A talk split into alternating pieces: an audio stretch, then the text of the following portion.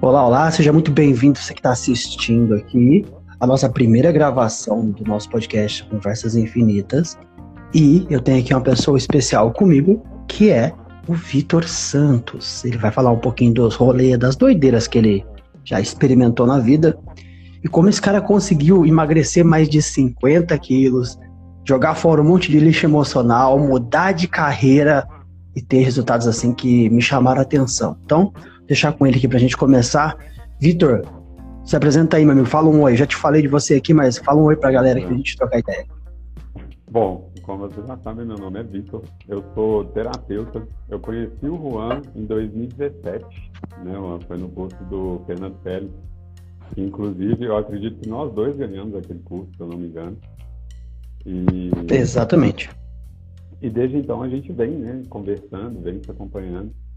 Então, a gente criou, além de uma parceria relacionada a, a trabalho, né, que a gente conversa muito sobre casos, sobre, é, sobre essa dinâmica que é ser um terapeuta e conseguir também, além de transformar vidas dos outros, a nossa.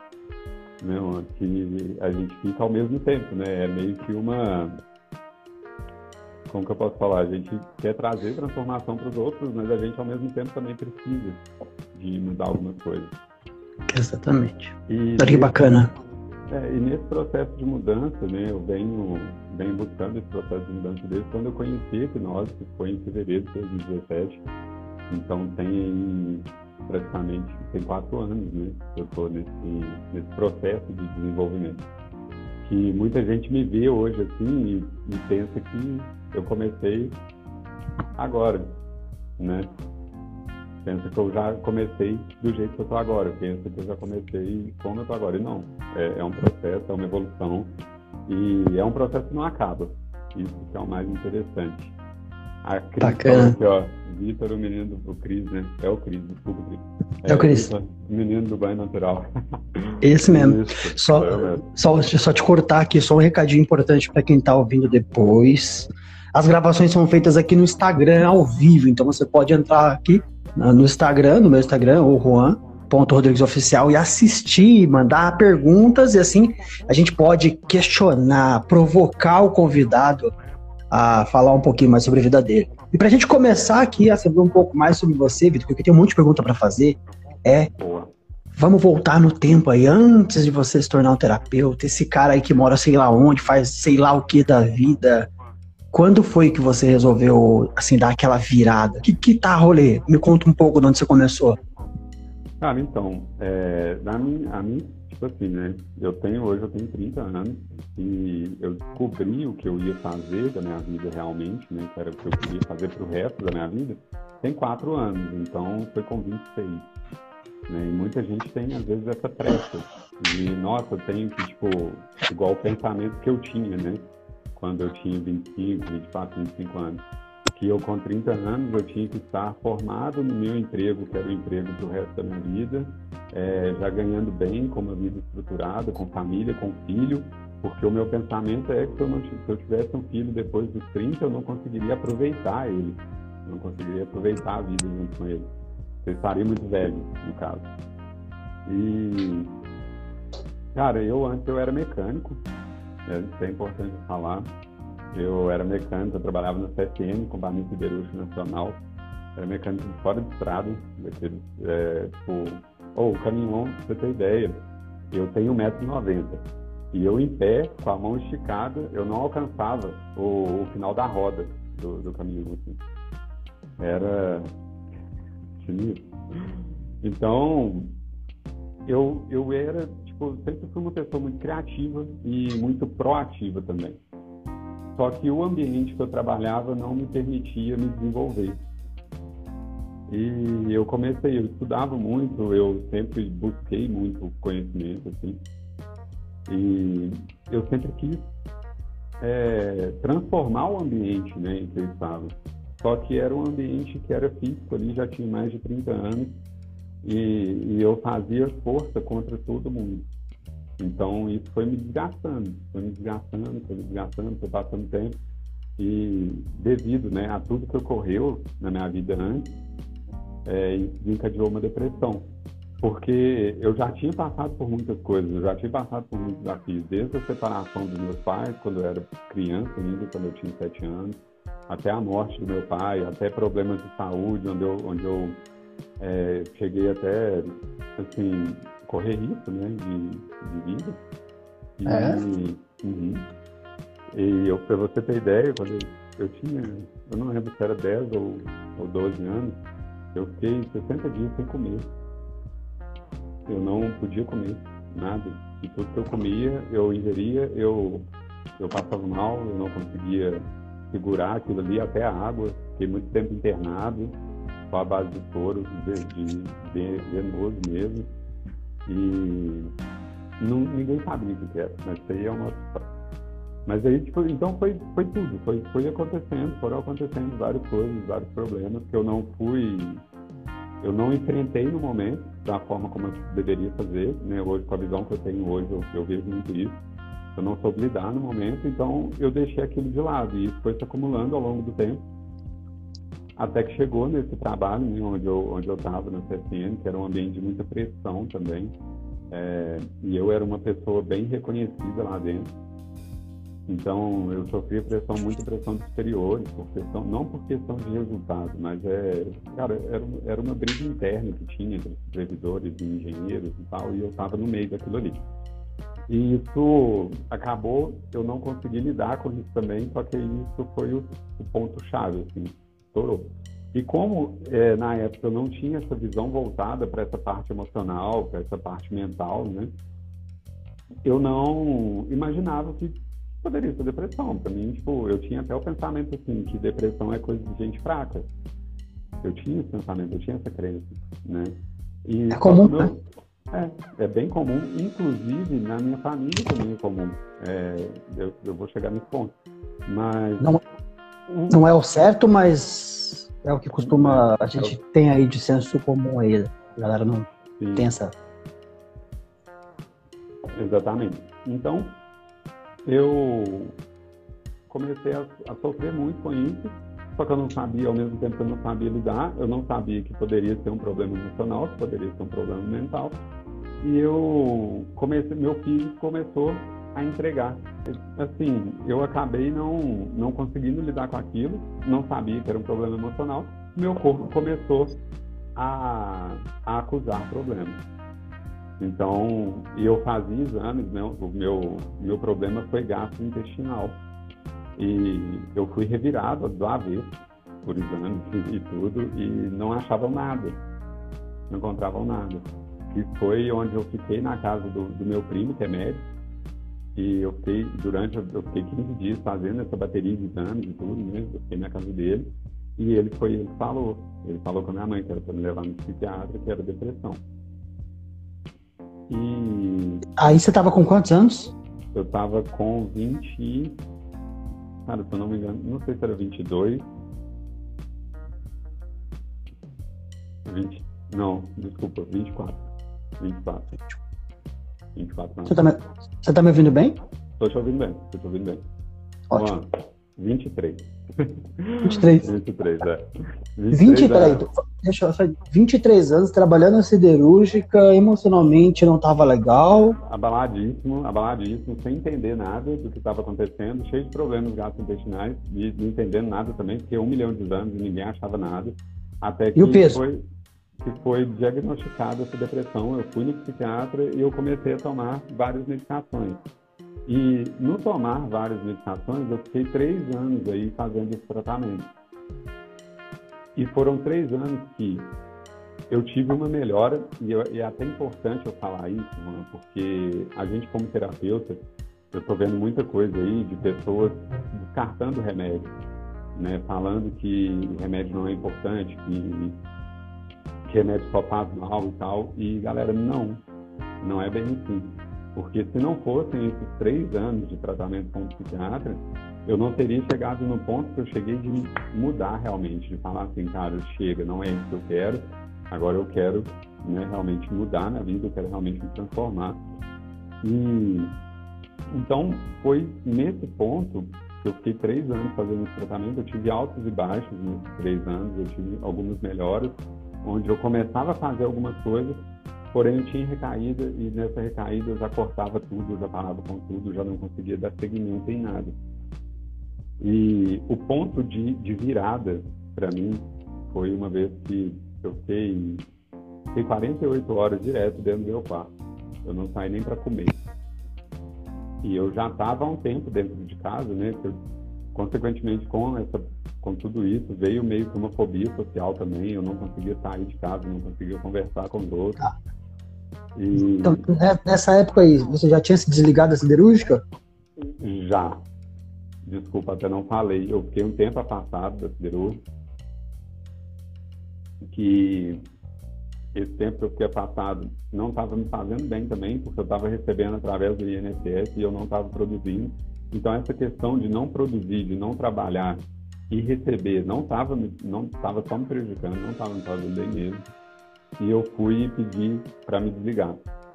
Na época até o, o gerente da minha área, que é tipo uma coisa que eu era considerado peão, né?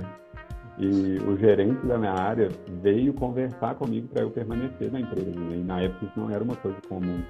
Então, assim, eu era muito bem visto, eu tinha um plano de carreira lá dentro. É, eu, era, eu era visto, tipo, eu não era tão visto assim, eu não era visto como um mau profissional pelo fato do, do meu trabalho e a minha entrega enquanto eu estava lá era excelente. Eu, eu dava o meu máximo lá dentro.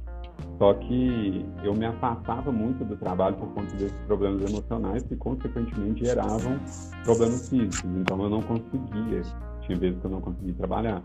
Então, eu me afastava um pouco do trabalho e isso gerava comentários. Todo mundo falava muita coisa e sempre que eu voltava, eu tinha que lidar com isso né? E isso já era mais um ponto que prejudicava completamente assim a minha a minha melhora, né? Às vezes eu estava num ponto ali que eu estava bem, tipo, pô, tô bem para voltar para o trabalho. Então, voltei, cheguei no ambiente, que é um ambiente onde eu vou passar o meu dia inteiro, e eu chego lá, todas as pessoas me julgando, falando mal, falando de mim pelas costas, e eu ficando sabendo depois, e isso só vai, só vai deixando a gente pior, só vai fazendo mal, porque ali são pessoas que a gente confia. A gente né, está junto o dia inteiro. Já tinha meses que eu trabalhava lá, já tinha anos que eu trabalhava lá.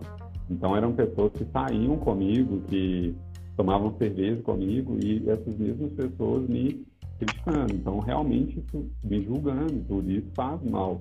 E o principal julgamento né, era o fato de, de, tipo, que às vezes, por exemplo, eu não estava passando mal, não estava conseguindo trabalhar, Aí faltava, às vezes, vamos supor, faltava na quarta, na quinta, aí ia trabalhar na sexta e saía na sexta. Porque é uma coisa que muita gente não entende, é, quem está vendo de fora, né, de pessoas que têm depressão, é que essa pessoa ela tem realmente altos e baixos. Tem momentos em que ela está muito bem e que ela acredita que ela vai conseguir voltar à vida normal dela. Então ela já ali já dá na primeira tacada, ela já vai direto e faz tudo. Ela quer trabalhar, ela quer sair, ela quer divertir, ela quer fazer tudo que ela pode. E só que com isso ela gasta muita energia. Né? E com esse gasto de energia, ela não consegue dormir direito, porque ela ainda está com problema. Então ela não repõe. Aí ela acorda no outro dia mal. E é isso que muita gente não entende. As pessoas acham que quando alguém está passando por um caso de depressão, a gente sabe que quem vê de fora muitas vezes fala, ué, você tá ruim, mas hoje você já tá tomando uma cerveja, você, hoje você foi no aniversário. Ué, quem tá, as pessoas têm as pessoas têm a crença de que quem tá ruim fica trancado no quarto 24 horas, e não. Cara, e, e muito pelo contrário, é bom a pessoa sair. Né? É, hoje, eu trabalhando com isso hoje, e depois de ter passado por isso também, porque eu não posso nem falar, porque quando eu era mais novo, eu era a pessoa que falava isso. Entende? A gente e... passa por isso, a gente vai desconstruindo, né? É que nem é o racismo, são os, são os vários preconceitos nas várias esferas aí que a gente vai desconstruindo sempre. Sim. Só quem passa para experimentar, alguém que tem alguém na família que passou por isso. Exatamente, exatamente. E, e o preconceito maior vinha da, da minha família mesmo é, da minha família falando que eu tinha preguiça, que eu não queria trabalhar, que eu estava eu tava querendo era vida boa, aproveitar do dinheiro da minha mãe, sendo que, como se a minha mãe fosse rica, milionária, e eu quisesse estar à toa. Né? Tipo, beleza. E, e foi mais, o, esse foi o preconceito que mais me, tipo, vamos, não vou falar que machucou, mas que mais me decepcionou.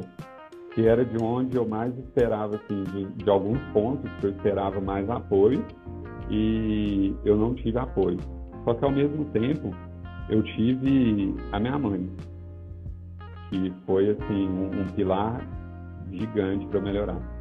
Porque a minha mãe ela já teve depressão também, ela fez tratamento, ela fez só com medicação, porém ela tratou, ela, ela conseguiu se lidar também, bem, graças a Deus. E, e ela me entendeu muito. E ela me entendeu, ela me apoiou o tempo todo, tudo que eu pedia, tudo que ela pôde fazer para mim, inclusive, tipo, nessa época que eu saí do trabalho, porque eu ajudava em casa, inclusive, né? Então, assim, eu saí do trabalho, eu parei de receber pelo INSS, ela que assumiu tudo, ela que assumiu todas as contas, todas as broncas, tipo, me deu. Cara, não posso nem falar que foi 100% de apoio, foi muito mais. Então, assim, Imagina. Tanto que eu, eu nem tive tempo para parar e observar quem não estava me apoiando, para reclamar de quem não estava me ajudando, para reclamar de quem estava falando mal porque ela me deu todo o suporte, me deu tudo que eu precisava ali no momento. Então, assim, é, é, às vezes, né, a gente fala de família, mas família hoje para mim é pai, mãe e irmão. E, e é nesse ponto, e é essa família que é o pilar, que é o suporte que você precisa entender, que você precisa entender, que você precisa dar bem, mesmo que você fale que você não goste, que você não queira conversar. Mas Cara, é, é importante para isso, até de questão a gente falar aqui, nem vou falar de, da parte sistêmica da coisa, né? De constelação e tudo mais. É importante você respeitar, honrar, apoiar e às vezes suportar pai. Né? Então, assim, é, a minha mãe me ajudou muito, tá? Minha mãe foi, foi um ponto de, de muita luz, assim, nesse período da minha vida. E junto com a minha mãe eu tive também a minha ex-namorada, que na época foi uma pessoa que, cara, me ajudou pra caralho também, tipo, entendeu tudo que eu tava passando, mesmo com todos os meus, né, meus ciclos de, tipo, às vezes de nervosismo, às vezes de, de tristeza demais, às vezes de, sabe, eu tinha muito, muito, muita variação emocional nesse período. E, e ela entendeu, me apoiou, me ajudou muito também. Foi uma pessoa, tipo, fantástica, assim, também vida. Então eu tive, tive duas pessoas, assim, que, que me ajudaram realmente a, a mudar. E em conjunto com essas duas pessoas, o, o meu médico e o meu terapeuta, que veio em seguida. Isso né? que eu te perguntar agora, aproveitar aqui, é, você fez um tratamento e em algum momento algo virou na tua cabeça, tu buscou ajuda. Uma ajuda, no caso, complementar ao tratamento que você já fazia. Isso fez total diferença. A pergunta é, o que, que virou na tua cabeça para você buscar isso? Cara, foi uma vez que eu te falei, eu fiquei 48 horas dentro do meu quarto. Eu não saí para absolutamente nada. Só para ir no banheiro mesmo. Tipo, ir no banheiro, fazia o que tinha que fazer, voltava só. Até para comer, Tipo, a minha mãe levou comida para mim lá dentro e foi buscar o prato, o resto dos negócios. Isso quando eu comia. E depois dessas 48 horas, eu fui, tipo, eu já estava um tempo em casa, né? Então, eu fui, falei, cara, pô, levantei, assim, acordei me deu vontade de tomar um banho. Né? Vou tomar um banho. E na hora que eu fui tomar banho, eu passei na frente do espelho. E eu nem, já tinha muito tempo que eu não olhava no espelho. Eu não tinha, isso foi uma coisa também, eu não tinha muita, é, não era coragem, mas eu não tinha vontade de me ver, eu não tinha, sabe, eu não, não tinha, e é uma coisa até difícil de explicar. E eu passei na frente do espelho, e eu passei na frente do espelho assim, eu vi. Aí eu, eu vi de relance assim, falei, não, peraí, deixa eu voltar ali. Eu voltei e olhei, cara, na hora que eu olhei, eu vi assim, eu não sei nem escrever, tipo, meu, meu rosto, eu tava com o rosto completamente inchado, minha barba toda, toda estranha, com o olho fundo, tipo, tudo, tava com um aspecto sujo, sabe, tava, tipo, cara, foi uma coisa assim que me impactou, velho, de uma forma que não até, até foda de lembrar, falar a verdade. E me impactou de uma forma que eu falei assim, cara, isso não é eu, isso não sou eu, não, não sou eu que estou aqui, eu não estou me vendo no espelho, velho, o que está acontecendo? Eu tenho que mudar, tipo, eu não sei para onde que eu vou, eu não sei o que, que eu vou fazer, mas eu tenho que fazer alguma coisa, porque continuar do jeito que está não dá. Aí eu tomei um banho, é, o meu psiquiatra ele já tinha falado comigo relacionado à terapia, ele falou que eu deveria procurar fazer terapia, só que ele não tinha me indicado um ponto, ele não tinha falado assim, né, alguma coisa. E na época tinha um humorista que eu acompanhava ele muito, que era o Matheus Ceará. Ele, eu acompanhava ele muito, tanto que eu fui em dois shows dele aqui na minha cidade, fui em show dele em São Paulo, depois até por um, foi até meio que um sentimento de gratidão, assim, porque era o único momento que eu conseguia rir, era o, enquanto eu estava assistindo ele. Então, assim, era o momento que eu conseguia, tipo, me distrair, né? Me desligar de tudo que estava tava acontecendo e rir ali naquele momento. Eu ficava alegre ali naquele momento. Então, era, era uma coisa engraçada. E ele era um cara que falava muito palavrão, velho. Muito palavrão. Fala, né? Que tá vivo Mas... Já tá é, matando o cara aí, ó. Tô, pois é. Aí, aí eu vi uma entrevista dele, ele foi entrevistar o Pyong. Eu não conhecia, ah. nunca tinha visto nada de hipnose, nunca tinha visto nada de hipnose. E ele foi entrevistar o Pyong, velho. E o Pyong hipnotizou ele e fez com que ele não falasse palavrão.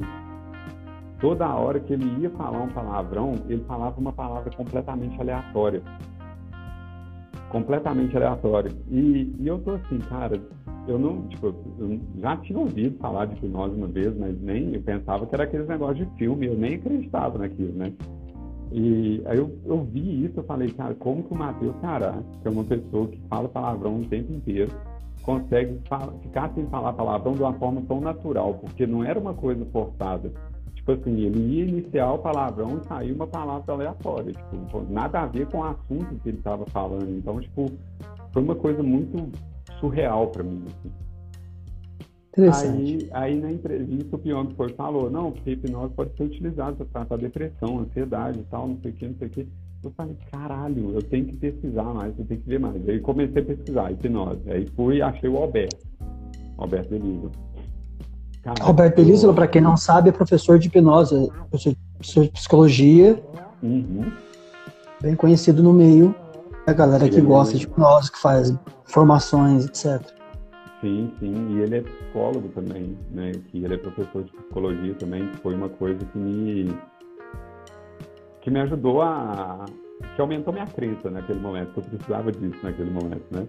Então, eu assisti, cara, pra você ter ideia, em, em 20 dias eu assisti todos os vídeos do canal do Alberto, todos, todos. Inclusive o curso dele tem lá de graça, então tudo, tudo, tudo. Na, naquela época tinha 121 ou 126 vídeos aquele curso gratuito. Uhum, exatamente. Eu assisti, Sei qual é. Cara, eu devorei o negócio. E, e, era uma coisa, tipo assim, que tinha, sei lá, velho, seis anos, já uns seis anos, que eu não me interessava por nada.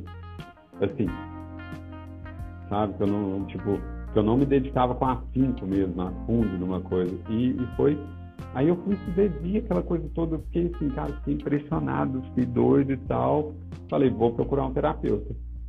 Procurei aqui na minha cidade, não tinha. Aí eu fui para Belo Horizonte. Quando... Para quem, não, quem não sabe, você é do interior de Minas Gerais, né? Cidade. É, é, é, é interior. É interior aí? É, aí é, próximo, boa é, pergunta, como é que é aí? Eu não sei, onde é que você tá? Não, é, é próximo a Belo Horizonte. É, Conselheiro Lafayette é uma cidade de tem na faixa de 150 mil habitantes, mas é igual cidade pequena, todo mundo conhece todo mundo, é tipo, tem bem um arzinho assim de, de interior mesmo. Eu gosto disso, é muito bom. Legal. Mas aí, aí eu fui, procurei, comecei a procurar terapeuta, fui em Belo Horizonte, achei terapia. E na época, né, o pessoal estava muito. Eu achei da ONU, então tinha aquela questão da sessão única, né? que era uma sessão única de, na época, acho que era 1.500 reais, assim, e que você fazia uma sessão trabalhava tudo e tal. Aí eu vi aquilo e falei, cara, é isso que eu quero, é isso que eu preciso, eu vou. Só que a minha namorada, minha namorada na época me deu uma freada, porque a gente estava passando por dificuldades financeiras mesmo, né, que eu já não trabalhava, já tinha um tempo, já estava por dependência da minha mãe, já tinha um tempo. E, e ela falou assim, não, é, é muita coisa para uma sessão, você nem conhece a pessoa, você nem sabe como que é e tal, não sei o que, não não. Aí eu fui, continuei procurando, foi onde eu achei o Thales. O Thales é um cara que eu tenho que falar dele toda vez que eu falo de hipnose, toda vez que eu falo da minha mudança. Eu falo dele porque ele foi um, cara, um ser de, de luz, assim, que apareceu na minha vida. E quando eu achei ele, eu, eu conversei com ele por telefone e a gente, ele falou, não, a gente vai fazer uma primeira sessão, vamos conversar e tal, vou te explicar tudo, beleza? E aí eu falei, ah, então já, tipo, já tinha uma diferença daquela outra primeira, onde eu já peguei mais confiança. Eu fui. Cara, e eu fui e tal, a gente conversou bastante na sessão, ele me explicou tudo, como funcionava, aquela, né, aquela anamnese também, ele fez a entrevista, fez o planejamento dele, tudo, a avaliação. E no final da sessão ele me fez uma pergunta. Ele me perguntou quem eu era. E, cara, na hora que ele me fez essa pergunta, eu, eu buguei, assim, completamente. Porque eu não sabia, tipo, eu não sabia o tipo de pessoa que eu era, eu não sabia o, o que eu queria ser como profissional, eu não sabia o que eu estava sentindo no momento, eu não sabia nada, nada, nada. Então me bugou completamente. Beleza. Aí fizemos a primeira sessão, marcamos o, para começar o acompanhamento. Essa, essa primeira sessão marcamos para começar o acompanhamento. Fui no acompanhamento. Aí depois da primeira sessão do acompanhamento em si, né, do tratamento em si, no final da primeira sessão, ele me perguntou quem que eu queria ser. E aí já com eu já estava muito bem, cara. Nossa, a primeira sessão já me deu uma sensação, foi uma coisa que eu não sentia há muitos e muitos e muitos anos. E no que ele me perguntou isso, eu falei, cara, eu quero ser igual, igual você, quero ser isso. É isso que eu estou vendo aqui. E tanto que você, é até engraçado, se você pegar uma foto dele na época que ele me atendeu, em 2017, é, o estilo de roupa dele, que ele usava na época, é, a forma que ele comunicava um pouco até na época também, eu vejo tudo em mim hoje. Sabe? E, então... e nesse, nesse, dia, a partir desse dia, eu marquei o meu primeiro curso de hipnose, a partir da primeira sessão, eu marquei meu primeiro curso de hipnose. E aí eu, eu terminei o tratamento em fevereiro de 2017. Já quando eu terminei o tratamento, eu já terminei o tratamento com dois cursos, já um de hipnose clássica e um de hipnose clínica, três na verdade hipnose tática, um de hipnose clínica e o de PNL para auto-hipnose do Brenda. E... Então você, então, só para te, te cortando aqui, você, de alguém que estava trancado no quarto, é, escutou a orientação do seu médico, foi pesquisar, foi buscar ajuda, encontrou um cara que ouvindo, quem ouve aqui parece mágica, mas não é, é uma, todo um processo de terapia envolvido, mas o cara uhum. em poucos dias te virou num 360 e você saiu de lá por, com outra visão. Vou, vou fazer isso, vou ajudar pessoas que estão que estão onde eu estava. Tu resolveu foi... replicar isso. Esse foi o sentimento que é o sentimento que me move até hoje a, a fazer o que eu faço é, é de saber o que eu passei e de não querer ninguém passando o que eu passei. Então, a partir do momento que eu vejo que eu posso ajudar alguém que passou pelo mesmo desafio que eu está passando agora, pelo mesmo desafio que eu passei antes, cara, não, não tem nada mais. Não tem nem palavras para explicar realmente o, o, que eu sinto quando, quando isso acontece. Então, é, foi a partir dessa, dessa primeira transformação que eu tive dessa primeira sessão, e igual você falou, fique bem claro que é um processo, até porque quando eu terminei meu tratamento, cara, eu ainda tinha um milhão de coisas para mudar. O tratamento em si, ele é o primeiro passo, que ele vai te dar força, ele vai te dar energia, ele vai te dar vontade para você buscar as mudanças, todas as mudanças que você precisa.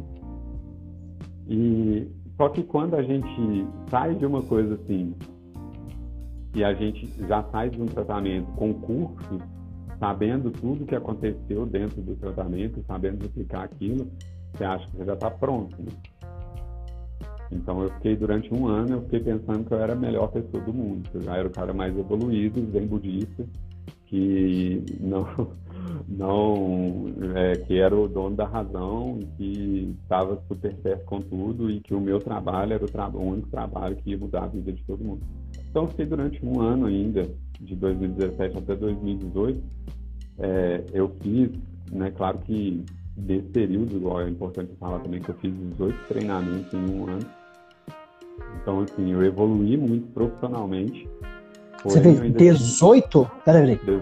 18, 18 treinamentos. 18 em treinamentos em um ano. Então, você literalmente deu uma, um, um mortal na sua vida, virou 360 e mergulhou com profundidade nesse, nesse mundo da terapia. Sim, sim. Eu, cara, foi. É igual eu te falei, tipo, eu nunca tinha sentido uma, uma coisa assim. É, tinha muitos anos que eu não sentia vontade de mergulhar em algo, de realmente me aprofundar numa coisa. E a hipnose foi o que me trouxe isso. Então, tipo, eu mergulhei. Só que eu mergulhei, desenvolvi muito meu lado profissional e esqueci do meu lado pessoal.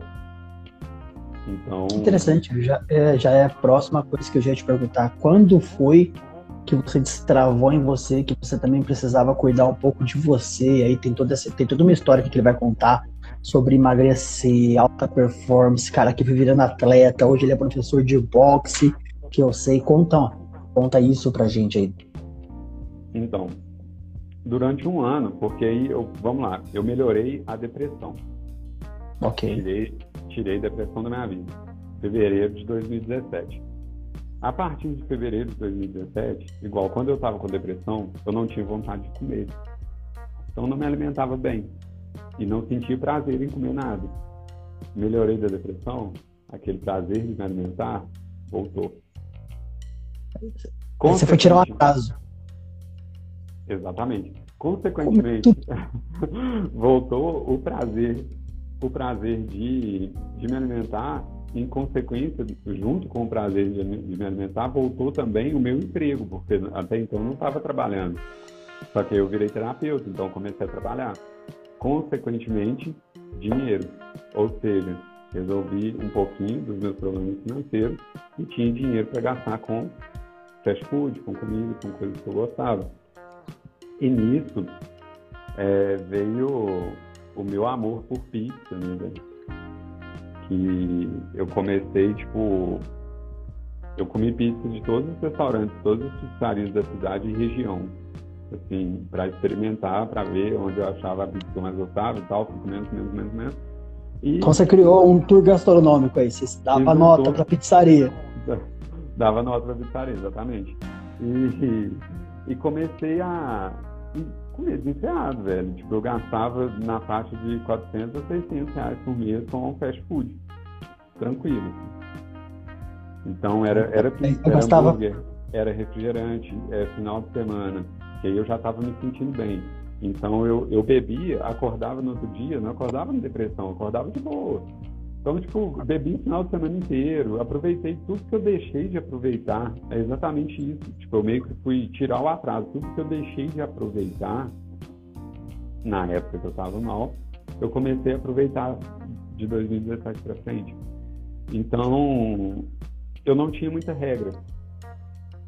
Eu acabava sendo demais em tudo. E isso me prejudicou muito na minha vida pessoal. Né? Isso prejudicou, por exemplo, o meu relacionamento isso prejudicou, por exemplo, a minha saúde, né? prejudicou a minha relação com a minha família também, com a minha mãe, com o meu irmão. Prejudicou muito, porque eu exagerava muito, eu bebia muito, eu comia muito, eu fazia tudo, era muito. Você chegou a quantos quilos? Eu cheguei a 128. 128 quilos? 128. 127,8. Né? Onde, quando foi a, a chave? Quando foi que você então, viu? Aí é, o primeiro ponto foi o meu término, o término do meu relacionamento, que foi, foi um baque muito grande para mim. Isso foi em 2018, em janeiro de 2018. Foi um baque muito grande muito grande para mim e eu acabei vendo, eu comecei a perceber que tinha alguma coisa errada comigo, né? Porque é, minha ex era uma pessoa que gostava muito de mim, mas não quis voltar. Então eu pensei assim, pô, se ela não quer voltar, tem alguma coisa errada. Não é? E o erro, tipo, eu comecei, eu parei de. O primeiro ponto foi parar de colocar a culpa nos outros eu parei de olhar os outros, o ambiente. Tipo assim, ah, eu vou comer pizza hoje porque meu amigo está me chamando para ir no rodízio. Ah, eu vou eu vou sair para beber hoje porque fulano de tal está me chamando, tem um tempão que eu não vejo ele e tal, vou sair para beber com ele. Não, não era ele, era eu. Então, o primeiro passo com esse término veio essa primeira coisa, tipo, responsabilidade. Opa, peraí, o que está acontecendo? O que, que eu posso mudar? Comecei aí. Aí eu comecei uma mudança pessoal, uma mudança de mentalidade mesmo, né? de, de forma de enxergar as coisas. E foi em junho, em junho de 2018, só que eu continuei comendo. Nesse período continuei comendo normal, não mudei alimentação, não mudei nada. Foi em junho de 2018 que eu fui subir o morro da minha casa. E eu não consegui subir. Eu tive que parar duas vezes, velho tive que parar duas vezes para subir o morro na casa. E quando eu cheguei em casa, eu cheguei passando mal, cheguei, assim, bufando mesmo, suando muito, é branco, tipo, pálido mesmo, cheguei passando mal. E aí o meu primo, que é médico, ele estava aqui em casa no dia. E ele falou assim, Vitor, eu vou te passar pedido de exame aqui, tal, faz tal, tal, tal, exame. Beleza. Esse foi o primeiro estalo. Esse foi a primeira, tipo, segunda, na verdade, né? O segundo estalo, assim, me chamando para mudança. Aí eu fiz os exames. Eu fiz os exames de sangue, peguei o resultado, tudo alterado. Triglicérides alterados, colesterol, é, Ou seja, glicose, glicose aí vem o choque, né? Tô fazendo mérito. Aí veio o choque real mesmo. Ele falou, cara, se eu continuar desse jeito, eu vou morrer. Né? não, não tinha outra, outro caminho. Sabe? Se eu continuasse do jeito que eu estava, a, a probabilidade é ir direto para. Vou dar um exemplo de hoje. Se eu continuasse do jeito que eu estava lá, hoje eu seria parte do grupo de risco com relação ao Covid. Entende? Então, assim, estava é, indo para o caminho mesmo de, de ir embora. Né? E eu gostava, eu, gosto, eu peguei o gosto de viver de novo. Então foi uma coisa que eu falei, cara, eu, se eu não parar agora, se eu não mudar agora, eu vou perder o que eu mais gosto de fazer hoje, que é viver. Então eu preciso mudar. Foi aí que veio o estalo. E, e esse estalo veio, só que a mudança ela não veio em seguida. Tipo, eu não, depois desse estalo eu não consegui mudar minha alimentação completamente, já fazer dieta, já ir fazer atividade física, já tal, não é, não é mágico, né? Não, não é a mágica. Cai a ficha, mas você tem que construir isso. Exatamente, mano. Então, que interessante você falar isso, porque tem gente que acha que não, vou ali, vou dar aquela destravada e magicamente já pronto, foi embora. Vou dormir gordinho, vou acordar magrinho. Começo hoje na academia, semana que vem já tô. Tô shapeado tô, já. Tô shapeado, botei o shape, né? E as pessoas têm essa ilusão, né? Que eu falo assim, se tem, quando a pessoa tem problema financeiro, ela destrava que ela precisa resolver, ela resolve as suas crenças em relação ao dinheiro, sua forma de tratar com o dinheiro, mas a conta tá lá, os boletos atrasados tá lá. Pessoa precisa criar um plano de ação para pagar e corrigir os erros que ela for acumulando, né? Eu ouvi hoje de manhã uma frase, uma pessoa falando assim, é, nada acontece e de repente eu separei e de repente acordei tô com 127.8 e de repente eu acordei, sei lá, perdi o emprego. Tudo é uma construção. Sim, não, é, é essa frase, essa coisa de falar, não, foi do nada. Tipo, ah, por que terminou? Foi do nada. Ah, engordei do nada. Cara, não, não é do nada. Não, coisa, tem, é um processo, igual você falou, é uma construção. E da mesma forma que você constrói, né, isso, a gente é um para construir também é um processo. Né? As coisas não mudam na noite pro dia. Então, tipo, quando eu deu esse estalo, falei, cara, preciso mudar, beleza. Aí o primeiro passo que eu fiz, cortei o refrigerante. Foi o primeiro passo, que era o que eu mais tomava. Tipo, cara, eu pegava uma garrafa de Coca-Cola de 2 litros, eu tomava ela toda sozinho, de boa, tranquilo. Tipo, numa sentada aqui num filme, eu acabava com a cola de 2 litros assim, rindo. E aí eu cortei o refrigerante. Passou duas semanas, eu cortei fast food, eu parei de pedir. É, não parei de comer. Tipo assim, comecei a fazer hambúrguer em casa, comecei a fazer pizza em casa, é, fazer umas coisas que, que fica mais saudável. Querendo ou não, você está usando, né?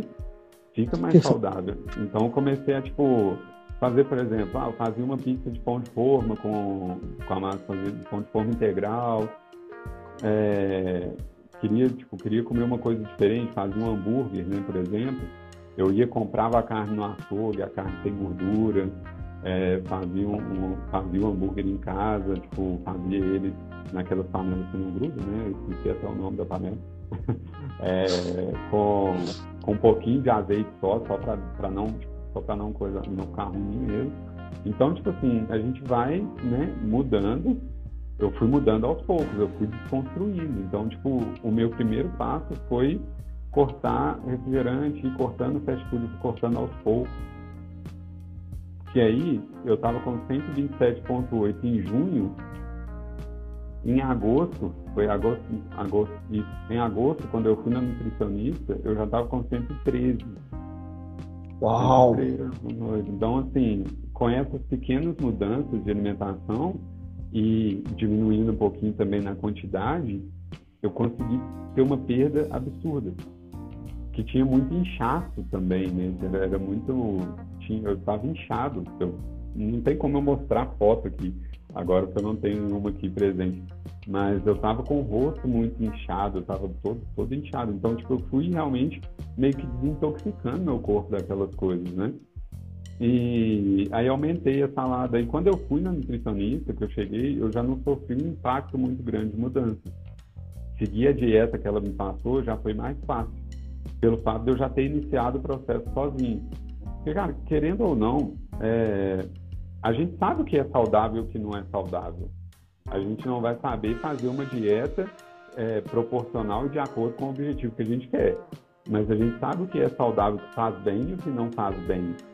É então você está você tá me dizendo que alguém está ouvindo aqui e não tem hoje talvez condições financeiras para buscar um nutricionista, consegue começar com o que tem, porque todo mundo sabe o básico, é o refrigerante, a fritura, os podrões uhum. e andar a pé de graça. Exatamente. caminhar ali, caminharzinho no, no bairro, na quadra ali. Exatamente, exatamente. Que foi o, o, a forma como eu comecei. Eu não, eu não comecei indo em profissional, tipo, eu não comecei indo no nutricionista direto. Eu sabia que eu ia precisar. Eu já tinha uhum. essa consciência. Só que eu, quando eu marquei, eu falei, cara, até eu ir, eu tenho um período para eu já começar a minha mudança para eu chegar lá e não sofrer um impacto muito grande e não conseguir seguir o que a pessoa vai me passar. Então, a, a minha ideia foi realmente reduzir esse impacto quando eu chegasse lá não tivesse uma, uma diferença tão grande do que eu já estava fazendo. Né? E, e aí vale também a gente pesquisar o tipo de profissional que a gente vai procurar. Porque a nutricionista que eu procurei me ajudou muito. Ela foi, assim, excelente, ela montou ela conseguiu montar um plano alimentar para eu atingir meu objetivo com coisas que eu gostava de comer. Então, que é outra coisa que é muito interessante também a gente falar, que não é porque você quer emagrecer que você vai precisar de parar de comer tudo que você gosta. Tá? Eu emagreci 54 quilos comendo pizza. Uau, 54 quilos comendo pizza, que dá uma manchete. É, o cara que emagreceu 54 quilos comendo pizza. Porque o que que acontece? Pizza, igual eu falei com vocês aqui no início, é, com, com aqui, é o meu, eu, tipo, eu sou apaixonado. Né? É, é uma das comidas que eu realmente eu mais gosto. Em todo lugar, toda cidade que eu vou, eu procuro a melhor pizzaria da cidade para ir. É, então, eu, tipo assim, por que, que eu teria que cortar isso da minha vida, né? Eu fiz o quê? Aí, aí vem a, a questão de ter um profissional para te orientar nesse sentido. É, eu man, mantive a minha alimentação, mantive a minha, a minha dieta, Só que eu tinha um momento, que era no final de semana, que era uma refeição onde eu podia tirar essa uma refeição para sair daquele plano alimentar. Aí o que, que eu fazia? Eu mantinha minha dieta durante a semana toda. Aí no dia que eu ia sair, eu escolhia uma refeição, vamos supor, à noite. Mantinha minha dieta até a noite. Chegava à noite, eu saía, comia a pizza, que eu gostava. Aí acabava de comer a pizza, ia dormir. No outro dia, dieta normal de novo. Vida normal, vida que segue. Então, assim, é, eu comecei a, a, controlar também essa questão de exageros, porque, cara, eu, descobri que para você aproveitar, você não precisa acabar o mundo naquilo. Né? Tá. Para você comer, saborear uma pizza, você não precisa de comer oito fatinhos de pizza, você precisa comer uma fatinha, uma pizza inteira. Eu, ouvindo você, você falar, parece que, nossa, esse cara aqui é extremamente organizado, controlado, não sente vontade.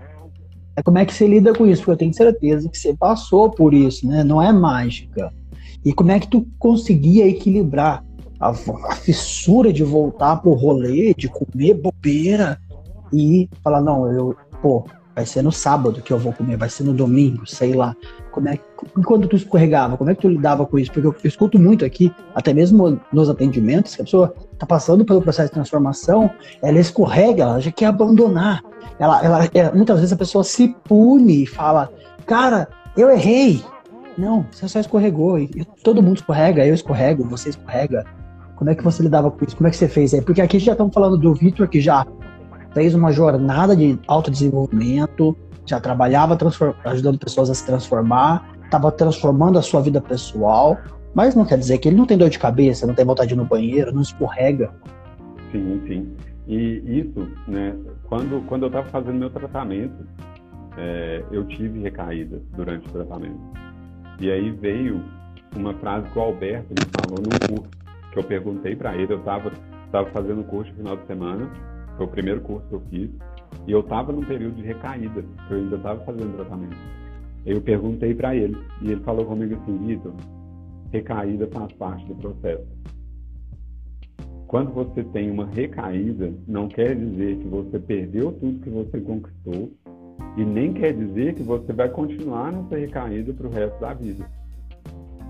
Cara, no que ele me falou isso, tipo, mudou um milhão de coisas na minha cabeça. Eu fiquei tranquilado. Falei, não, beleza, demorou. Tipo assim, é recaída, é o que o próprio nome diz, recaída. Você caiu de novo, mas você vai levantar, velho, tá tranquilo.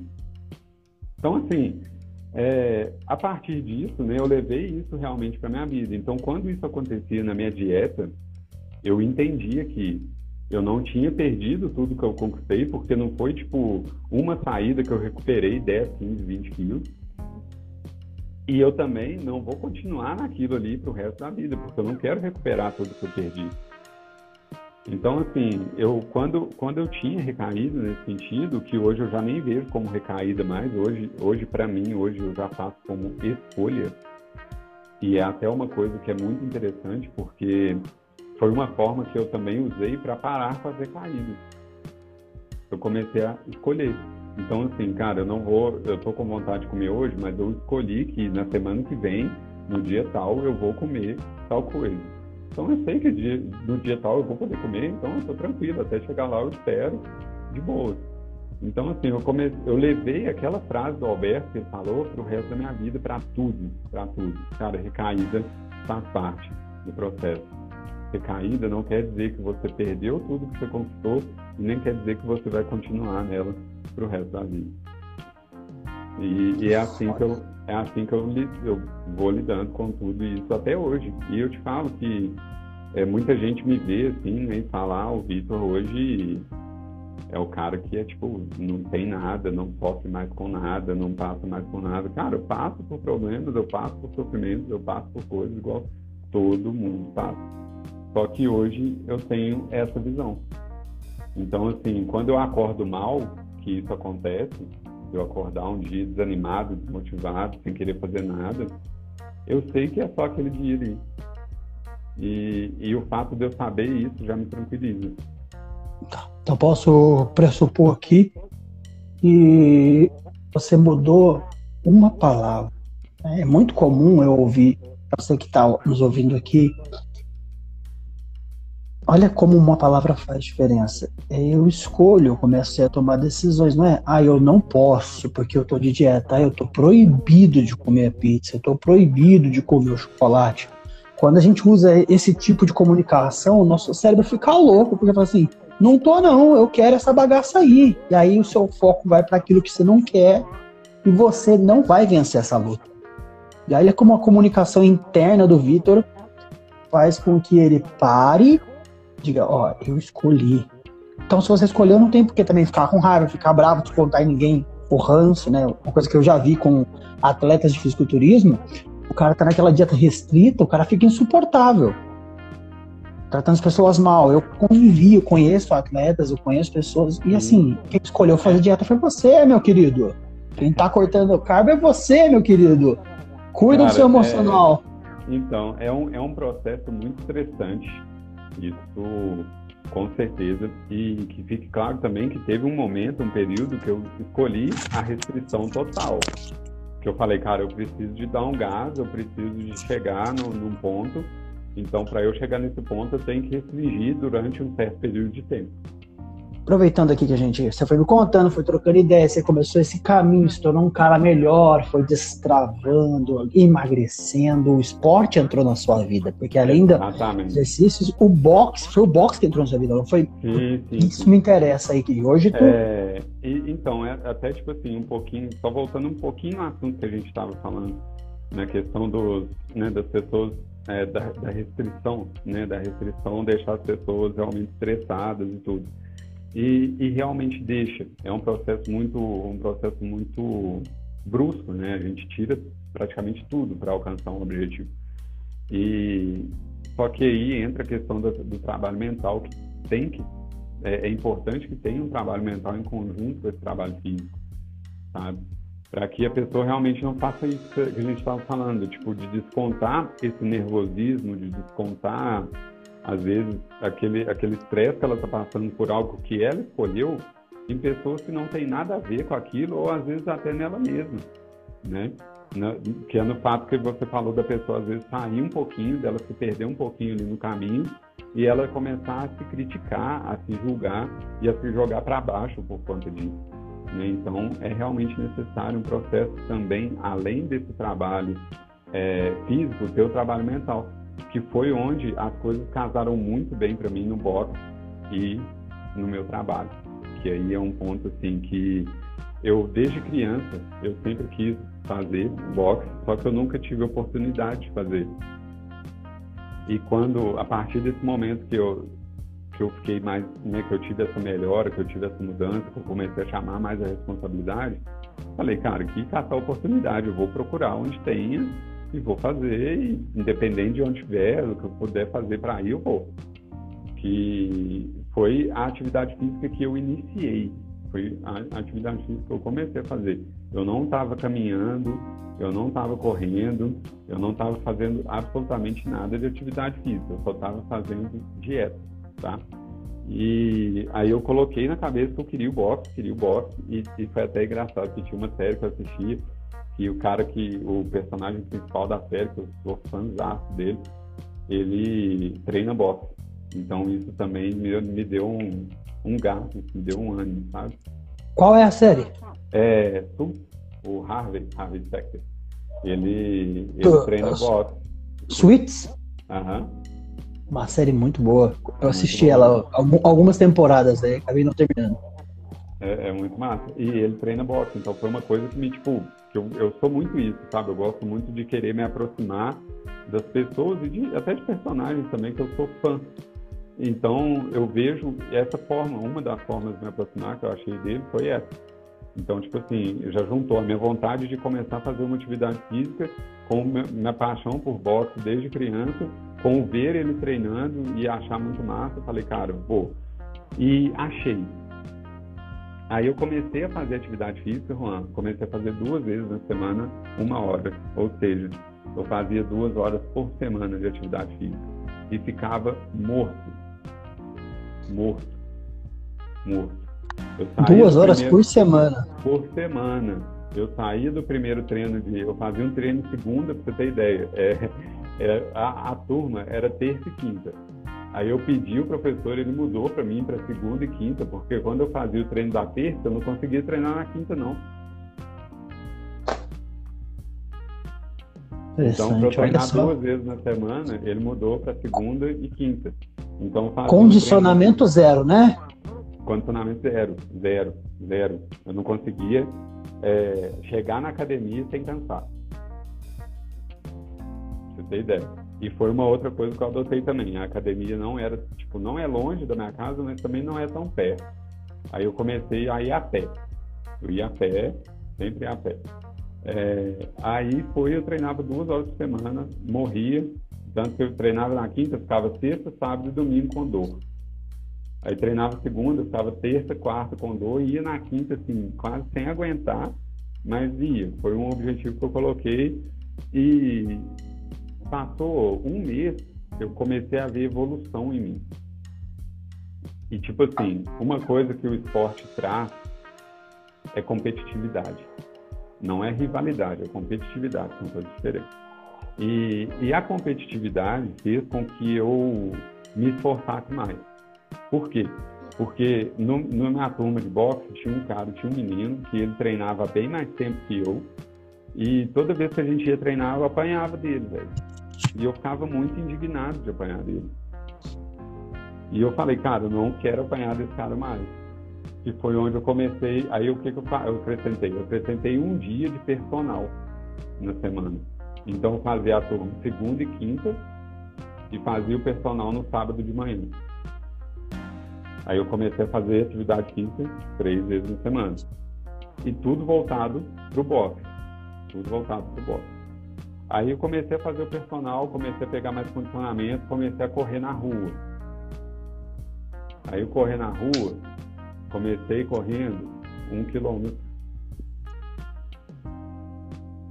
Passou uma semana, passei para um quilômetro e meio. Duas semanas, dois quilômetros. Passou um mês, três quilômetros. Uau! Então, assim, eu não comecei já, tipo, não, vou correr agora, vou correr 10 quilômetros. Não a primeira vez que eu corri 10 quilômetros já tinha. Foi 2019. Ou seja, já tinha mais de ano que eu fazia atividade física. Entende? A gente, a gente sabe que o, que o exercício, a atividade física faz bem. Mas quando a gente olha para a sua vida, pro Vitor que também é terapeuta, pro Vitor que tem vida social, pro Vitor como pessoa é, o que que tu vê de benefício para você, além de emagrecer e ficar mais bonito, trabalhar essa autoestima, trabalhar também é, essa questão do comprometimento, que você vai ficando mais comprometido, mais organizado. Disciplina, foco, né? Trabalho e tudo. É, só que o, o, que eu percebo, vamos lá, quando em 2018, no início de 2018, 2017, 2018, eu já tinha tratado de depressão, minha não, pelo amor de Deus, já tinha tratado de depressão. É, já tinha, já, já atendia e já tinha uma vida social de novo. Só que eu era uma pessoa completamente diferente. Eu era uma pessoa completamente diferente. É, o esporte ele me trouxe em conjunto com o que eu já sabia. Eu acredito também que se eu não tivesse estudado tudo que eu estudei, eu não teria também uma, um impacto tão grande pelo esporte assim, de, de transformação, de enxergar coisas além do que só o exercício físico, sabe? E eu era uma pessoa completamente diferente. Então, eu mudei questão, tipo, de, até de sensibilidade, de conseguir enxergar, de prestar mais atenção nas pessoas, de prestar mais atenção nas coisas que estão acontecendo comigo ao meu redor. Né? É, e aí vem do, tanto de vários esportes que eu já fiz, é, tanto do jiu-jitsu quanto do boxe, que é aquela coisa de aprender a trabalhar sob pressão. Porque tanto no jiu-jitsu quanto no boxe, o boxe, o cara tá vindo pra cima do você o tempo inteiro, ele tá querendo te bater o tempo todo. Você tá ali com o cara no ringue, igual eu já, eu já lutei, o cara tá ali querendo te matar. então você, tem... che você chegou a competir? Sim, sim. Eu participei do Campeonato Mineiro de Boxe em 2019. E que foi, isso foi o que, ó, eu comecei a fazer atividade física em, em agosto, setembro, outubro, em novembro de 2018, novembro, outubro, outubro de 2018 eu comecei a fazer atividade física, comecei a treinar boxe. Em novembro de 2019 eu estava lutando no Campeonato Mineiro. Por quê? Né? Aí, um ano, porque aí vem aquela questão do esporte que eu falei, o, o esporte, ele, por mais que, que, independente do esporte, escolha um esporte que você possa competir. Porque o, o tesão da competição, cara, é, é uma coisa assim que é absurda, é absurda. O, fato, o simples fato de eu pensar, eu vou competir daqui seis meses, me fez treinar sair de, de treino. Tipo, eu, come, eu, já comecei aí, foi passando tempo, eu comecei a colocar atividade física diária né, na minha vida, pelo fato de, fazer bem realmente, de gerar hormônios, a gente estuda, a gente sabe disso, né, gera hormônios de, que geram sensação de bem-estar, de prazer, de tudo. Então a gente sabe que isso vai trazer benefícios para a nossa vida. Então eu já tinha colocado atividade física diária. Só que o fato só de eu falar assim, cara, o meu professor vê minha evolução e ele falar comigo, velho, vamos competir? Eu, vamos. A gente vai competir em junho? É em junho. Então, a partir de hoje, eu vou treinar treino de competidor, que é treino de 3, 4, 5 horas por dia. Então, de, foi de quê? De, de fevereiro, março? Foi de março até junho, eu treinei todos os dias, três horas no mínimo de três horas por dia. Então deixa eu entender, você começou no finalzinho do ano com duas aulas por semana, nem seis meses depois está treinando todo dia mais de duas horas por dia. Sim. Tudo isso porque você. É, são passos, né? Não adianta. Eu vou começar o boxe hoje, eu nunca, nunca dei uma porrada num saco de areia aí querendo treinar o dia inteiro. Cara, são, são passos. E, tipo, o que que. Qual foi. Teve uma diferença muito grande para mim, que eu sempre busquei acompanhamento profissional, tá? É, desde o início, desde quando eu conheci a parte de terapia, sempre que eu preciso de alguma coisa, eu vou procurar um acompanhamento profissional. E eu vou buscar o melhor profissional que eu achar. Então, assim, eu busquei nutricionista e educador físico, personal, que inclusive o meu personal era também meu professor de boxe. Então, é, eu uni essas coisas para eu ter um acompanhamento para não acontecer de eu ter lesão, para não acontecer de eu ter uma, às vezes, igual uma perda muito grande né, de peso e ter problemas aí físicos, né, pode, pode acontecer. Então, tipo, foi tudo dentro de um acompanhamento, de um planejamento bolado por profissionais voltados para o meu objetivo. Então, assim, é, eu fiz esse acompanhamento e mesmo assim eu ainda machuquei no treino. Então, tipo, é, é, o que eu falo, a gente tem que ter cuidado, né? É, as lesões, as coisas fazem parte da vida de um atleta, tá? Mas você pode evitá-las, você pode evitá-las muito com acompanhamento de profissionais que vão te ajudar a, a alcançar os seus objetivos. E Show. Então, assim, eu fui e emendei em muito treino, muito treino para poder lutar. E, consequentemente, veio também o medo. Que aí, medo? o medo, medo, medo absurdo, absurdo, que eu percebi que eu tinha de apanhar, velho. Mas um medo absurdo, porque, assim, eu não sabia que eu tinha tanto. E eu percebi esse medo real foi no, no primeiro treino de, a gente chama de sparring, né, que eu fiz com meu professor, que a gente foi realmente como se fosse luta, como simular mesmo luta, e foi aí que eu percebi que eu tinha um medo absurdo. E, e, e foi até engraçado, porque eu ia lutar em junho, e eu tava com muito, muito, muito medo, e eu lesionei no treino, não pude lutar em junho. E, e, cara, na hora que eu lesionei, que eu, assim, foi uma dor, eu, eu trinquei a costela, deu problema na cartilagem e tudo. Foi soco. E aí, no que, eu, no que eu lesionei, eu senti uma dor absurda. Foi, cara, eu não tava conseguindo nem respirar, velho. Na hora que eu saí da academia, que eu cheguei em casa, veio um pensamento assim, cara, ainda bem que isso aconteceu. Ou seja, tua mente deu um jeito de te lesionar para você não enfrentar o medo, aquilo que eu, eu não, era um BO. Posso, eu não posso falar que, que minha mente deu um jeito de me lesionar porque a lesão veio de um treino, assim, é, é de uma coisa que tá que todo mundo que treina tá, tá sujeito a passar por isso, sabe? Só que ela identificou isso, essa lesão, que era uma lesão que prejudicaria todo o meu desenvolvimento, que pararia, né, que eu ia ficar parado um tempo, como uma coisa boa. E foi aí que eu pensei, cara, eu tô rendido pro medo. E aí eu vi um outro, um outro desafio para mim, que é o desafio de poder testar um esporte que eu amo sem esse medo, né? tendo que enfrentar esse medo. Aí eu fiz o tratamento, fiz o acompanhamento, tomei remédio e tal, melhorei, voltei a treinar para lutar em novembro. E, cara, e, sem brincadeira, eu fui de agosto a novembro treinando, né, horas e horas por dia, igual eu falei com vocês. Em novembro, inclusive, é, for, foram treinos de tipo de 5 horas e eu eliminei em 40 dias 14 quilos. Eu tive que eliminar 14 quilos em 40 dias para poder lutar, para poder atingir o peso, né?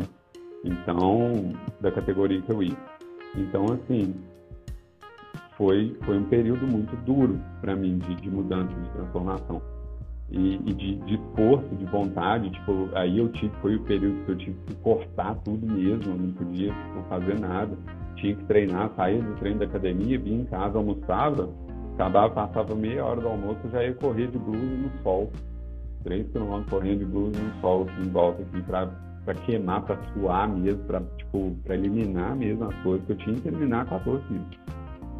Aí, e nesse período, o engraçado disso, né, é que nesse período que eu tava treinando, a minha cabeça ficava assim, tipo, eu tava correndo na rua. Aí minha mente já mandava, podia torcer o pé aqui. Se você torcesse o pé, você ia ter que ficar 15 dias parado pelo menos. E se você ficar 15 dias parado, você não vai precisar lutar. A mente te, tentando te sabotar. Ah, tentando te sabotar. Foi, foi um processo assim, de, de muito autoconhecimento também, sabe? De, porque foi, mano, sem brincadeira, eu senti medo até o momento que eu pisei no ringue. Até o momento que eu pisei no ringue. Até o momento que eu subi. Na hora que eu subi, que eu consegui tipo assim, só depois que começou a luta, velho, que eu tomei o primeiro soco, eu falei, cara, eu tô na luta já. Se eu ficar pensando nisso, se eu ficar com medinho agora, eu vou morrer aqui dentro. Então, tipo assim, agora é a hora de eu, de eu, concentrar. Foi aí que eu consegui, tipo, concentrar completamente, tanto que eu até tive um problema com isso, que eu não escutei meu, meu corne. Eu não consegui escutar meu corne direito, porque eu tava completamente vidrado e ali dentro. Só que até que, a hora. O que, do... que é isso? Corne? Falou? Corner é, é a pessoa que tá, o meu técnico, né, o meu treinador, ah. que ele fica do lado de fora ali dando dica. Ele tá vendo a luta de fora, tem uma visão melhor do que eu, tem mais conhecimento, então ele vai me passar a estratégia ali que eu vou usar lá dentro. Só que. Vou tomar uma água. Tranquilo. Só que eu não consegui escutar ele no momento da luta, porque eu realmente entrei num estado de, de flow ali que nada me tirou daquilo ali. Que foi um momento que eu consegui realmente esquecer o medo. A sensação ali já não era medo mais, já era a adrenalina de estar ali dentro e de querer dar o máximo, de querer dar o meu melhor. Então, assim, é, tem até um vídeo que o Will Smith fala isso, né? Que as melhores coisas estão é, após o medo, né? Então depois do medo. E realmente foi aí que eu, eu tive a experiência, assim, na pele, de perceber que eu sofri durante 50, 60 dias toa. A maior luta era com você ao mesmo tempo. Era, com, era comigo, exatamente, exatamente. Então, assim, eu fiquei naquele medo, naquela coisa, naquele estresse. Até no, na semana antes da luta, eu tive um estresse com meu professor e era uma coisa que eu já queria usar como desculpa para não ir. Só que eu falei, não, cara, eu vou, eu vou, eu vou, e eu coloquei isso na minha cabeça que eu vou, e eu realmente, tipo assim, eu não deixei esse medo é, me vencer. Porque a partir do momento que eu, ao mesmo tempo que vinha esses pensamentos de, de, medo, de querer me tirar daquilo, é, eu, eu pensava assim, cara, se eu sair por conta disso, o que mais que eu vou deixar de fazer? Porque esse não vai ser o único desafio que eu vou ter na minha vida. Então, tipo, qual o próximo desafio que eu vou me render? E daí, qual o próximo desafio que eu vou me render? E qual o próximo desafio que eu vou me render? E ia ficar assim. E eu ia passar o resto da minha vida me rendendo a medo, a desafios que eu queria. Que eu queria vencer, às vezes, que eu poderia vencer, que eu teria capacidade de vencer, porém eu não ia vencer por conta de medo. Cara, muito louco isso, cara. Você falando assim, eu consigo imaginar toda essa jornada e o quanto você cresceu porque você se permitiu se colocar à prova, não, des, não desistiu, teve que enfrentar tudo isso. Ó, beleza, olha que louco, todo esse crescimento. O tempo vai passando, vai passando, a gente tem aqui 2019, 2020. Agora a gente tem a pandemia, para quem está ouvindo depois, a gente está gravando isso no período da pandemia global. Então, é, como é que, como é que você continuou praticando esportes e se cuidando? Como é que tá aí os treinos, essas questões por, por conta disso? Cara, você, não, a... você não largou e voltou a comer pizza? Não, não, não. Eu, eu assim, eu, eu é, claro, por exemplo, né? Vou dar um exemplo de essa semana, por exemplo, eu comi pizza. Um dia. Uma noite comi uma pizza com a minha mãe, de boa. Não afetou em nada o meu rendimento, não afetou em nada os meus treinos, nada, nada, nada. Se não comer, vai ser melhor? Vai ser melhor. Só que, às vezes, a gente tem que pensar no nosso emocional, no nosso mental também. A gente é um conjunto de coisas, né? Mas tudo bem. É, durante a pandemia, eu, desde o início, né, quando que, que estourou mesmo, e eu fiquei nove meses literalmente dentro de casa, eu montei um espaço, montei um espaço não, eu, a sala que, porque eu, quando eu comecei a atender, eu atendia na sala da minha casa. Então, eu tinha isolado a sala da minha casa para poder atender. Perdão. Eu tinha, não, tudo bem. Eu tinha isolado a sala da minha casa para poder atender. Então, o que, que eu fiz? Eu peguei essa sala de volta na pandemia, até porque eu ia fazer os atendimentos online, e montei uma, uma mini academia e, e um mini escritóriozinho para eu poder atender e treinar. Então, tipo, eu acordava de manhã, eu, eu mantive os meus horários de treino. Eu consegui treinar três horas dentro da sala aqui de casa, pra você ter ideia. É, então, assim, essa coisa de, ah, não, não tem academia, não tem não sei o quê, não tem não sei o quê, desculpa. Desculpa, você, consegui, você conseguia manter a sua agenda, os seus compromissos de dentro da sala dentro com o equipamento que você tem? Com, com, o equipamento que eu tinha. Aí chegou num momento que eu vi que eu não ia conseguir, o que, que eu fiz? Eu aluguei equipamento aqui na minha cidade, as academias estavam alugando equipamento. Então peguei, aluguei os equipamentos, trouxe aqui para dentro de casa, meu professor me passou os treinos online e, cara, eu continuei fazendo. Continuei fazendo. Então, durante a pandemia, eu tive até uma melhora no meu, no meu físico sabe? Não, não, eu não tive uma perda.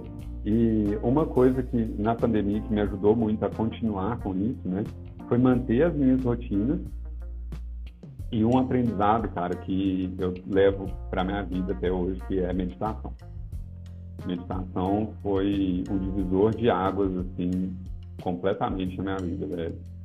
Que antes da meditação eu era uma pessoa reativa eu era uma pessoa completamente reativa, completamente reativa. Eu era uma pessoa que, tipo, aconteceu alguma coisa que me deixava nervoso, que eu não gostava, eu já ia, já reagia aquilo ali na hora, já fosse através de palavras, fosse independente de através do que for. Fala ia... quiser. Não, não, não vou não. É, eu queria, independente do que for, eu queria reagir àquilo, né? Eu queria realmente reagir àquilo.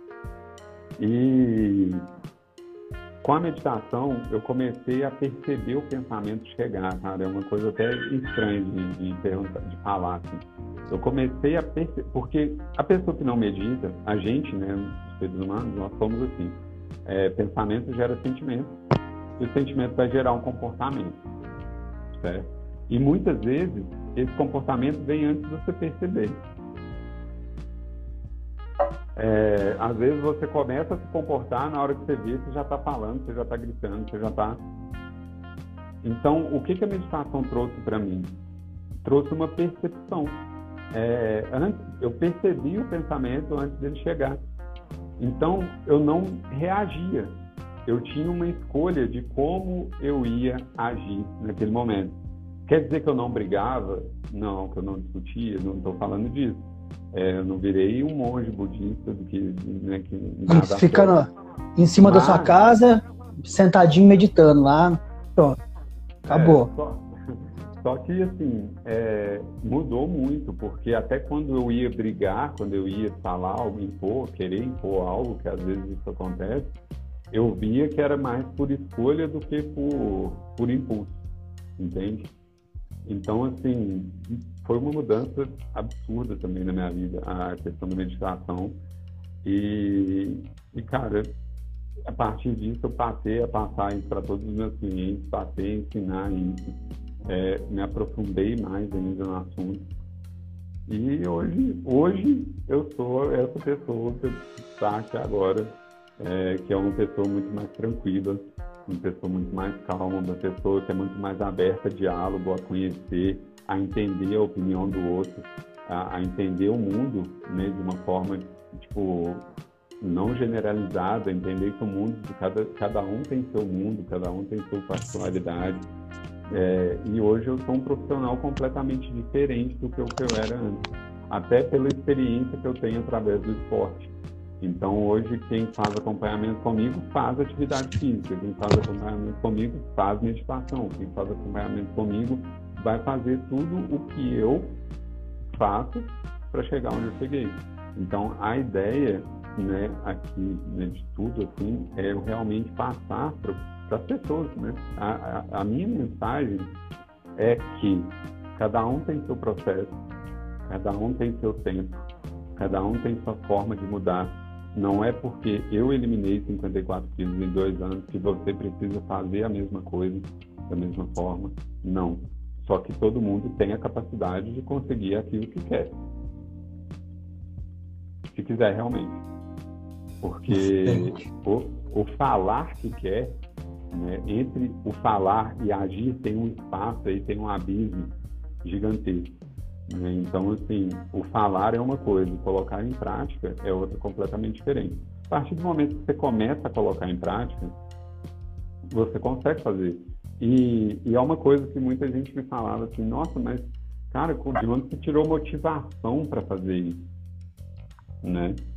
De onde você tirou motivação para fazer isso? Você é uma pessoa muito motivada, motivada, motivada, motivada. Cara, não, não era motivado e, para te falar a verdade, eu, essa motivação que, vocês, que as pessoas imaginam, eu não tenho tanto, ser bem sincero. Porque eu até vi um conceito recentemente, né, que as pessoas confundem motivação com ânimo. Tipo assim, nossa, eu acordei hoje nessa, acordei, vou fazer tudo, vou dominar o mundo, vou acordei quatro e meia da manhã, vou sair da minha cama quentinho, vou lá tomar um banho gelado, isso que eu quero. Nossa, que beleza. Cara, não, velho, não é isso. Você é adepto ao banho gelado. Sim, sim, sim. Banho natural. E esse ano, inclusive, uma das metas é fazer banheira de gelo. É, tô, tô pra quem tá ouvindo aí, ó, e tá reclamando de acordar um pouquinho mais cedo, esse cara aqui acorda e toma banho natural, né? não é gelado. É como Deus é, mandou. Já, é, é, é, banho natural. Eu, eu, ri muito o dia que eu ouvi isso, porque o chuveiro ele esquenta a água, ele não esfria, né? Então, é, o banho é natural, não é banho gelado. É, mas o que que, tipo assim, o que que acontece, né? Muita gente pensa que eu acordo animadão todo dia para fazer isso, sabe? E, e um conceito que eu levo para mim é o seguinte: não tenha ânimo para fazer, faça para ter ânimo. São coisas bem diferentes. Eu não acordo animado 5 horas da manhã e para entrar no banho frio. Não.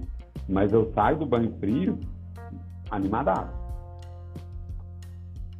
Interessante. Para quem não sabe, pode pesquisar depois é, os benefícios de se tomar esse banho natural. Sim, é, tanto para saúde física quanto mental. Né? Eu estou falando aqui também, igual desde quando eu comecei a tomar, que tem hoje tem mais de dois anos que eu tomo, é, eu não tive mais crise de rinite, não tive mais crise de bronquite, não sei o que é gripe, resfriado, garganta inflamada, mas sinceridade. tinha muito, fiquei muito, fiquei muito tempo mesmo sem passar mal de nada, nada. Então, assim, a gente vai criando também uma certa resistência, né? Que é aquela coisa de, ah, você não pode sair do banho quente e pegar vento frio. Pô, mas se de manhã você saiu do quentinho da sua cama e entrou no, num banho ali, que é uma água mais fria, se sair do banho quente e tomar um ventinho de janela aberta ali, não vai fazer mal, entende? Você vai criando mais resistência, né? Eu não sou médico não, tá? Longe de mim querer receitar alguma coisa, querer falar disso dessa, com propriedade. Estou contando aqui a minha experiência pessoal, né? Mas, e, e hoje eu uso isso de pré-treino. Legal. Olha, então, voltando aqui no ponto que você falou, só para não deixar fugir. Sim. Hoje você atende como terapeuta é professor de boxe e para se tratar com você precisa estar disposto a fazer exercício, aprender meditação. E olha que louco, eu tenho que destacar isso aqui para você que está ouvindo. Não é um cara que compra um livro de meditação, um livro de boxe, um livro de banho gelado, lê o que está passando para o outro. A transformação no outro só acontece porque ele validou, ele usa na vida dele, ele testou, ele entende e as pessoas olham. Eu falo isso para ele olhando as redes sociais dele, o quanto ele passa isso, né? É dele, já é um processo do Vitor. Eu acho isso sensacional. Você usa aquilo que você transmite. Você é a transformação. Você é o cara que virou do avesso e isso Sim. conecta. Cara, foda. Cara, isso é, é, porque eu, eu acho assim, é, eu não penso que a pessoa tem, igual estava conversando, inclusive eu estou mentorando uma pessoa nesse sentido, que ele, ele falou isso comigo outro dia. Ele falou, ah, mas para você, né, você já passou por depressão, você já passou por isso, você teve sua história de mudança, então para você ser terapeuta hoje é, é fácil, assim, né, para você é mais fácil do que para mim, ele quis dizer isso, né? E, cara, na realidade, não.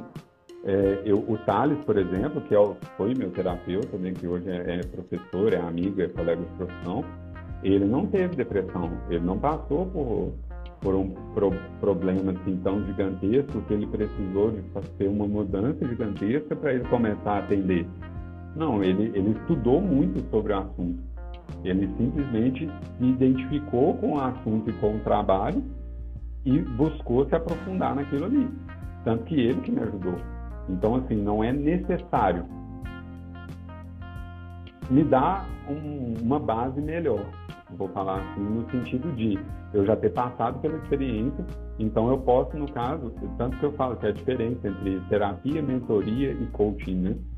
E a mentoria, sim, você for fazer uma mentoria com alguém, é, a pessoa realmente ela vai ter passado por uma experiência, ela vai ter sobressaído nessa experiência e ela vai te ensinar o que ela fez nessa experiência. Então, tipo, você está buscando ela porque você está passando pela mesma experiência que ela passou e você quer saber como ela fez para vencer. Está buscando a mentoria para encurtar caminho. Alguém passou Exatamente. por onde você quer passar. Exatamente. Então, assim, hoje me dá essa, me dá esse, essa possibilidade. O que não quer dizer que é necessário. Tá? Eu conheço terapeutas que não passaram por esse tipo de problema e que são excelentes profissionais. Entende? Pulando aqui, aproveitando que a gente contou, você contou, cara, uma jornada sua sensacional, é muito louco ouvir isso seu, mas agora estamos aqui, 2021, datando aqui a gravação. Além de um terapeuta foda, incrível aí, o Vitor, quem é agora? Porque você ah, começou me contando que não sabia quem era você. Sim. Hoje. É, o, o Vitor hoje é, é um cara muito muito tranquilo, é, muito sereno às vezes até, mas é um cara que busca as coisas com muito afinco. É, eu sou eu sou muito amigo, eu sou eu me entrego muito é, nas, nas relações interpessoais, eu me dou muito, eu me permito isso, tá? eu me permito isso porque eu gosto de ser assim e eu não faço isso hoje esperando o mesmo em troca. Eu não eu não penso mais dessa forma, eu faço por mim. É, é uma coisa que é minha realmente. Eu gosto de ter pessoas certas. Eu sou uma pessoa que gosta de pessoas. Gosto de ter pessoas certas, gosto de conviver com pessoas, gosto de ter pessoas boas ao meu redor. É, gosto de absorver coisas. É, sou uma pessoa muito curiosa. Sou uma pessoa muito curiosa. E sou uma pessoa que gosta também de fazer da vida, cara. Eu adoro fazer um churrasco, tomar uma cerveja. Adoro realmente você ter aquele processo ali de preparar a carne, pegar uma carne boa, preparar a carne, fazer a carne do jeito que você gosta. É, estudei isso, inclusive, durante a pandemia. A pandemia me deu essa possibilidade. É, então, assim, eu, eu gosto dessas coisas que são coisas que, se você parar para pensar, é, na maioria das vezes a gente faz isso para reunir pessoas. Sim. Né, para reunir pessoas queridas. Então, o Vitor hoje é uma pessoa que gosta muito de viver da vida e que gosta muito de ter pessoas para compartilhar essa, tudo isso, tanto momentos bons quanto momentos ruins que a gente também tem e que tanto eu quanto o Juan aqui, que muita gente olha para a gente porque a gente é terapeuta, porque a gente é, né, que a gente entende sobre inteligência emocional, gestão, controle de pensamento, emoção e tudo, que a gente não passa. Mas a gente também passa, tá? A gente também é ser humano, então... Todo dia! então, o Vitor hoje é, é esse cara.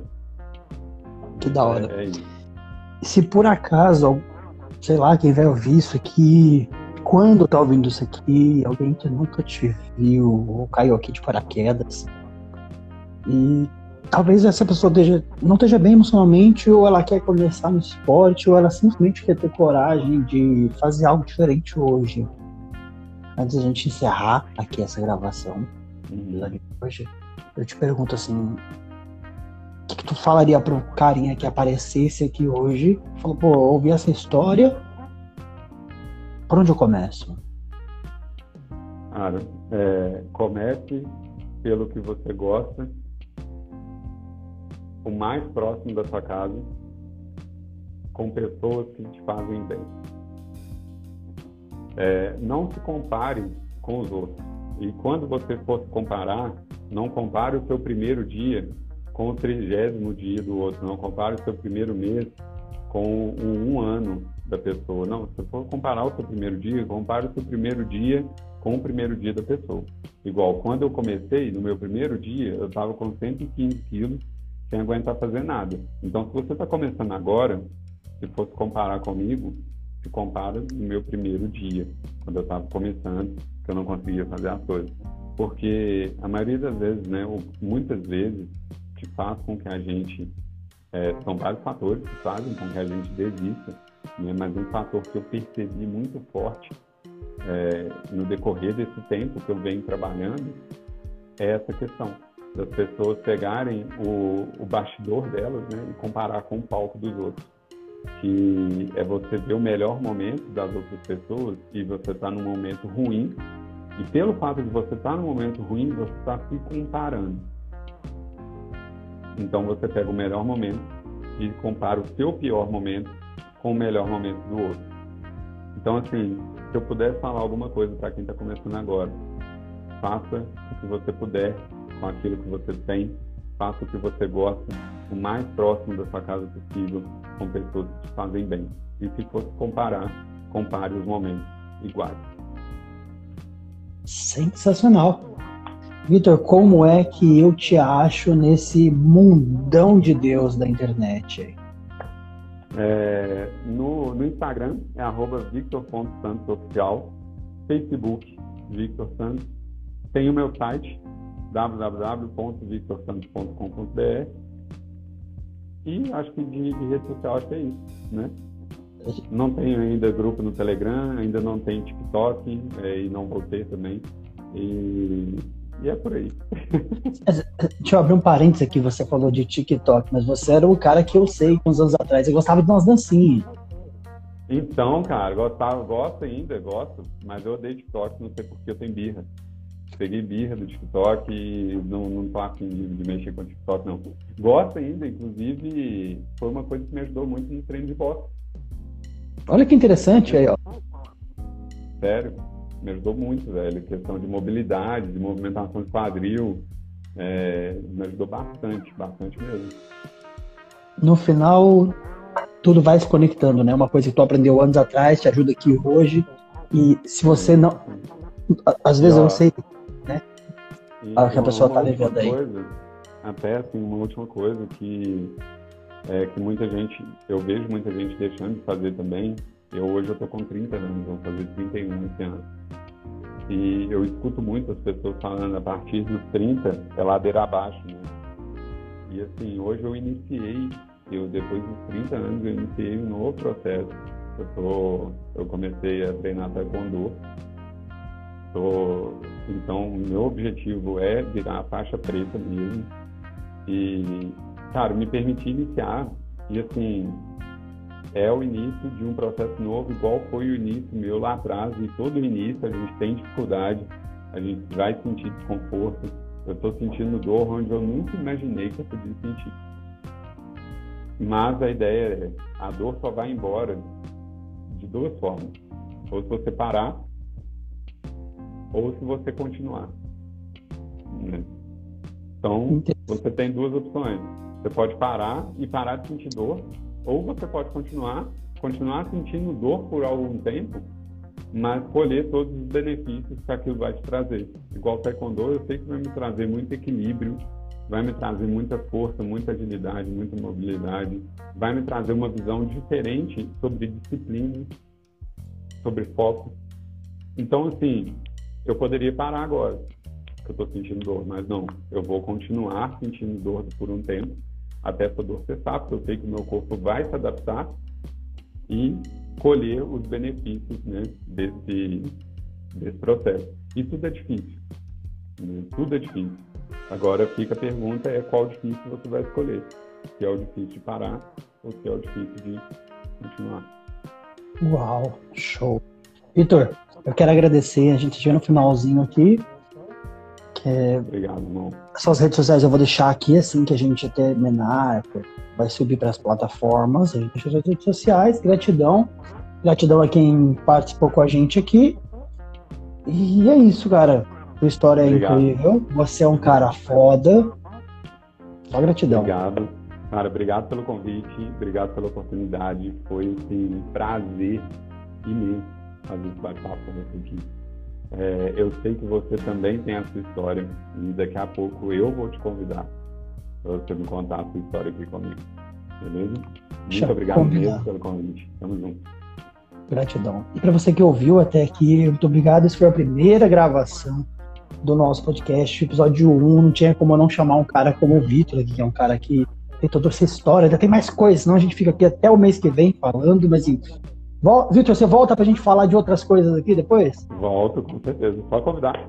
Então tá combinado, tá fechado, a gente faz outros episódios. Então, para você que nos ouviu, nos assistiu, participou, fica espertinho por aí, entra no meu Instagram, ou Juan.rodriguesoficial, para saber a agenda. E tem gravação toda semana. Agora é toda semana, mas em breve mais semanas em mais plataformas. Hoje a gravação ao vivo no Instagram, quem sabe muito em breve no YouTube Twitch e por aí vai. Fechou? Gratidão, obrigado, Vitor. Encerramos aqui agradeço, a gravação. Tamo junto, obrigado por todo mundo que esteve aqui com a um gente. A todos. Obrigado por todos. Valeu, valeu. E eu vejo vocês aí no próximo episódio. Valeu, fui!